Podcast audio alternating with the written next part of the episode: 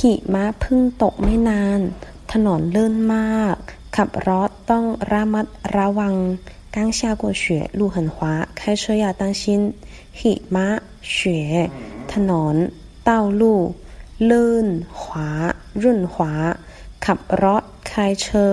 ระมัดระวัง当心留意